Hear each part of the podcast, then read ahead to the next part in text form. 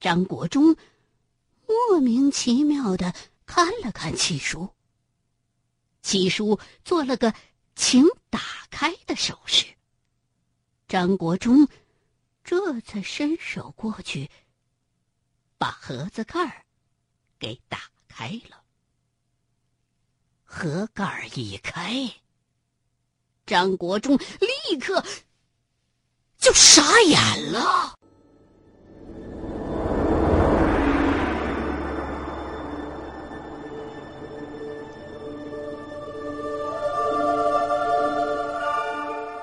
盒子里装的是一把寒光四射的匕首。虽说不认得是什么来头，但是凭观感，这不是一件简单的东西。老刘头都傻眼了，他觉得自己也算是见多识广这辈子，可是这回还真就开了眼了。这把宝刃，莫非是小心的？拿出这把匕首，仔细的端详着。老刘头发现，匕首把的末端刻着两个隐隐的篆字：“问天。”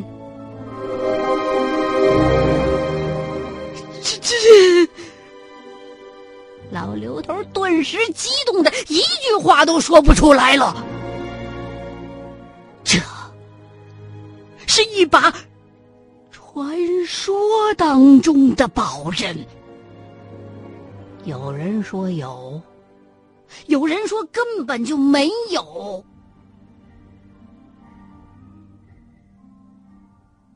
相传。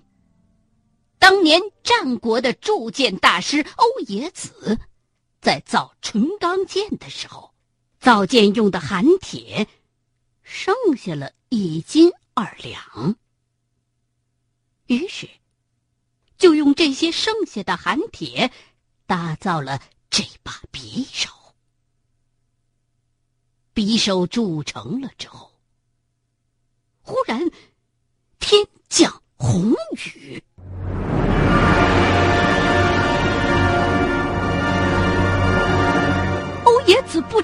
是怎么回事儿，就把这把利刃命名为“问天”。后来，这把匕首就成了历代皇室御用的家伙，不干别的，专门用来割那些。重臣身上的肉。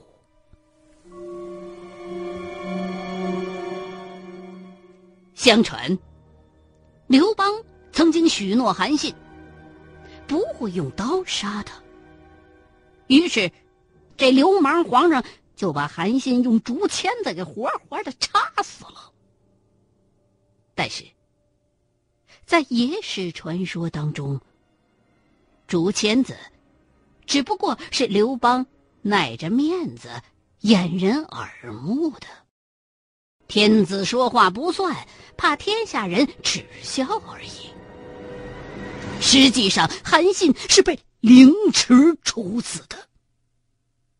行刑的家伙，就是这把问天。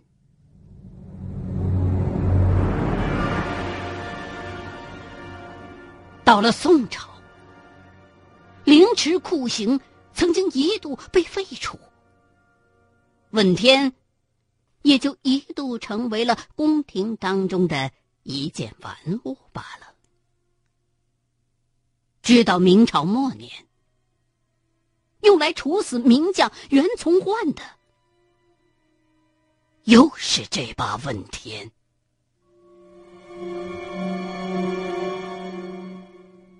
其实，皇上也不是天不怕地不怕。按照古代的说法，那大臣全都是天上的星宿下凡。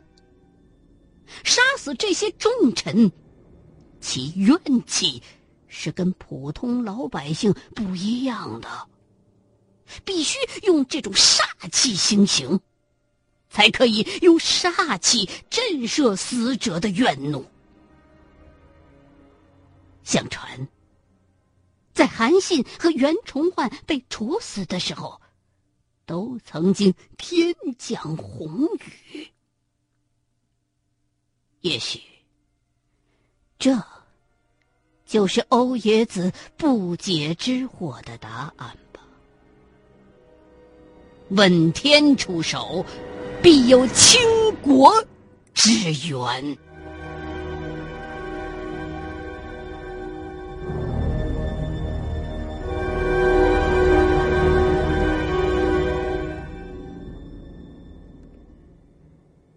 此刻，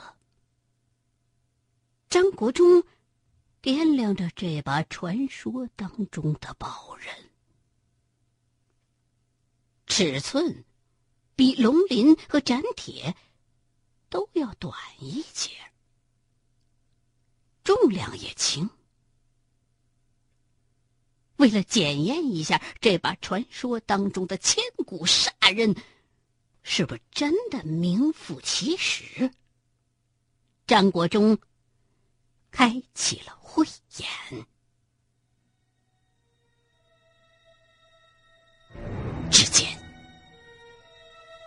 一团浓烈的青黑色的煞气，正徘徊在自己的手上。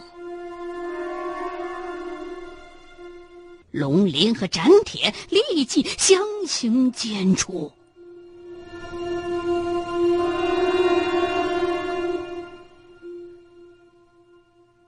别人用桃木剑。你们用真家伙，我就觉得你们不一样。七叔笑眯眯的看着张国忠和老刘头，而且我从香港、台湾、大马、新加坡。甚至从日本请了不下十位有名的大师，他们全都束手无策。你们居然看出了破绽！如果两位……真能让我搬回去，这把匕首就全当见面礼吧。不过，丑话说在前头，如果我搬不回去，二位。就要完璧归赵。多谢七叔。张国忠也没客气，拿过问天，就别在腰里头了。老刘头在旁边看的，眼珠子都快瞪出来了。没办法，自己这师弟也没啥别的爱好。几个人从巴山拿命换回来的宝贝。你看，人师弟二话都没说，全都给自己了。这宝贝可就实在是有点不好伸手了。那国荣啊，那那龙鳞是不是？老刘头想把自己这看家的宝贝再给要回来，那也算值了。张国忠二话没说，把龙鳞匕首就还给了师兄。至此，斩铁在老刘头的手中完成了他短暂的使命，成了永久的留念。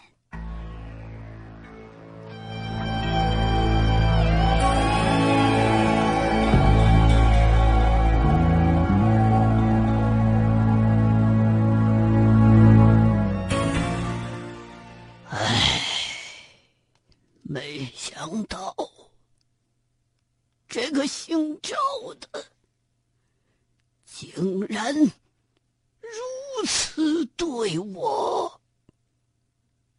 我活出老命，也要让你死的好看。说完，七叔又开始剧烈的咳嗽着。七叔，名字就叫廖七。按辈分算，还能和廖仲恺扯上亲缘关系。老爷子的祖上是做地皮生意的，他的爷爷三十岁就开始做钢铁和橡胶生意，后来又涉足造纸和塑料。到了五十多岁的时候。又创办了廖氏企业。经过七叔父亲一代的苦心的经营，廖氏企业传到七叔手里的时候，已经是东南亚最大的橡胶贸易商和钢铁贸易商了。一九七六年，七叔曾经和船王包玉刚一起被英国女王授予爵士头衔。所以才有资格购买黑色的劳斯莱斯。七叔嘴里的那个姓赵的，本名叫赵坤成，是孤儿院长大的，身世不明。曾经在七叔手下做过事，因为精明强干，很快就成了七叔最信任的人。五年前，廖氏企业和法国人做了一笔大生意，是当年东南亚最大的一次有色金属交易。七叔就派出了自己最信任的赵坤成全权负责，带领董事会其他成员一起赴法国谈判，七叔自己则坐镇香港，从廖氏企业在非洲和美洲的属矿来筹措资源。可是，令七叔万万没想到的是，这个赵坤成竟然一反常态，为了区区两亿法郎的好处费，就出卖了整个廖氏企业，让七叔作赔几十亿，一下子伤了元气。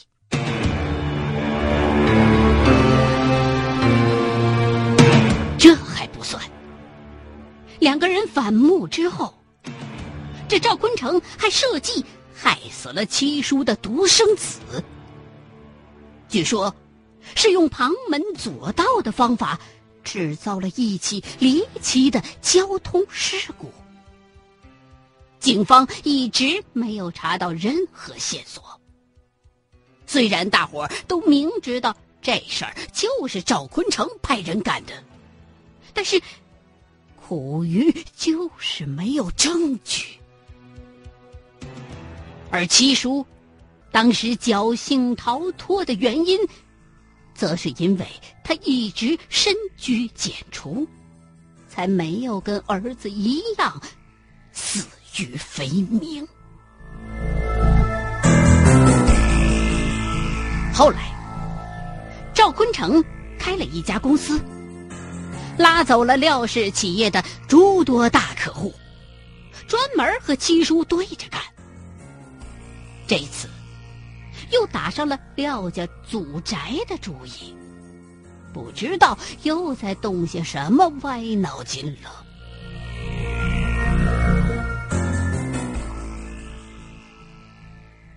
岂有此理！张国忠用力的拍了一下桌子。那个赵坤成，简直太可恨了。呃，对不起，我只是太气愤了。做人怎么能这样？年轻人，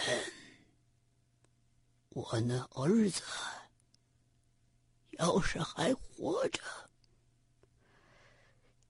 也跟你一样大了。说到儿子。七叔眼圈一红，二位先生，我的祖宅就拜托你们了。其实有件事儿，本不想告诉你们的，但是。现在觉得说说也无妨。怎么，您的祖宅还有什么其他的秘密吗？我说过，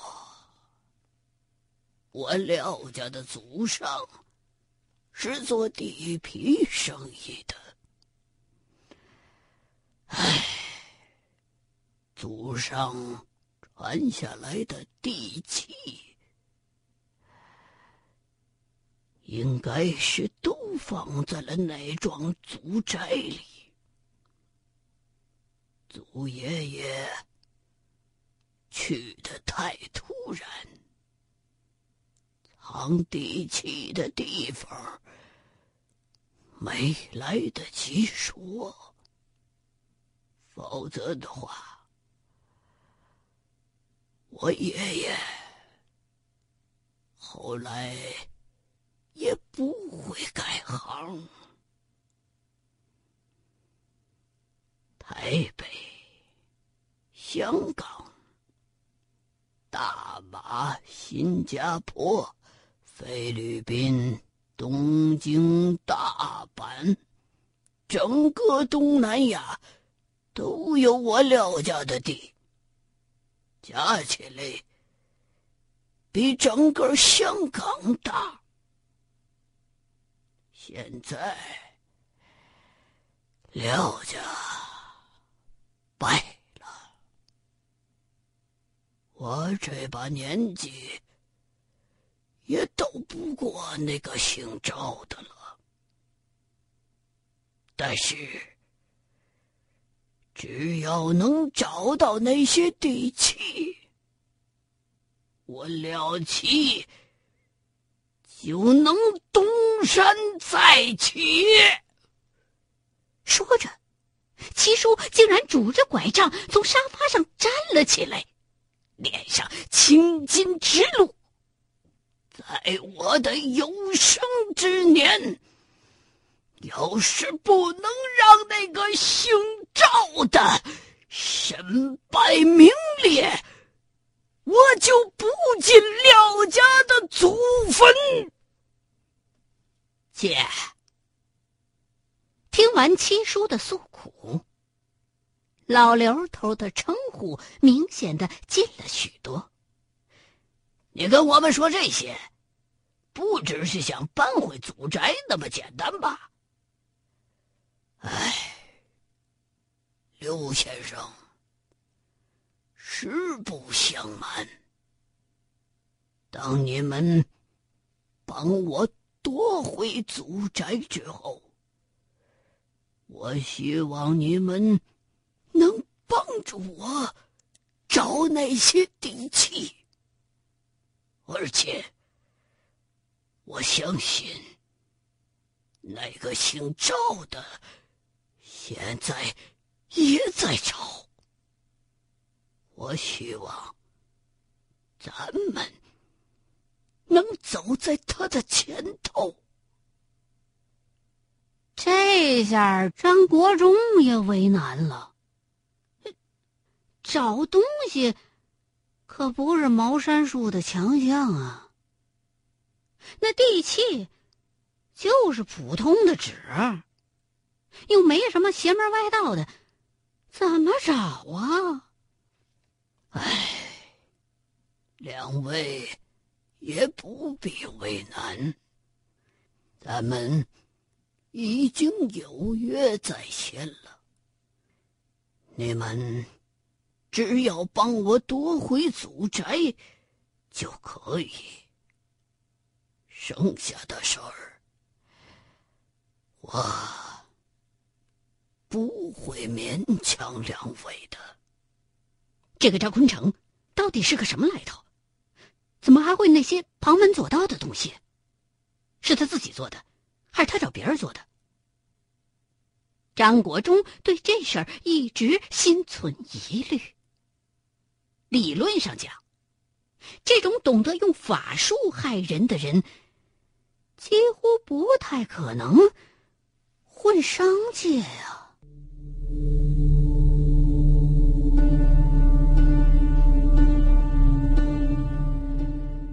就是他自己做的，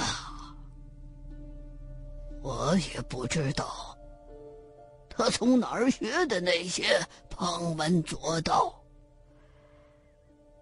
我曾经雇佣了香港、日本、台湾和马来四个地方的黑社会力量，希望能找到他害死我儿子的线索。但是，查了很久，一点发现也没有。如果真的是找别人弄的，无论如何，都应该查出点眉目来了。怎么，但凡这人要是姓了赵，怎么就都那么难缠呢？老刘头挺郁闷的。你说这建藏宝洞的那位叫赵三格，将墓里边埋着的那位害死自己师傅马真人的那个，叫赵乐。这会儿又蹦出来一个赵坤成。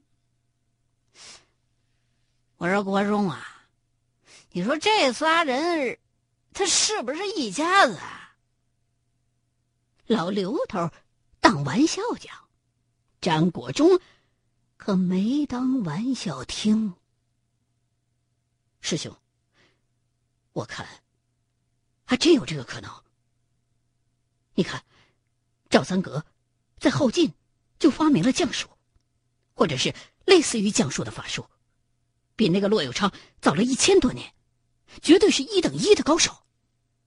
那个赵乐会舔文。而且，竟然一个人就把赞龙阵破的差不多了。这个赵坤城能用法术杀人，说明他的本事也不小。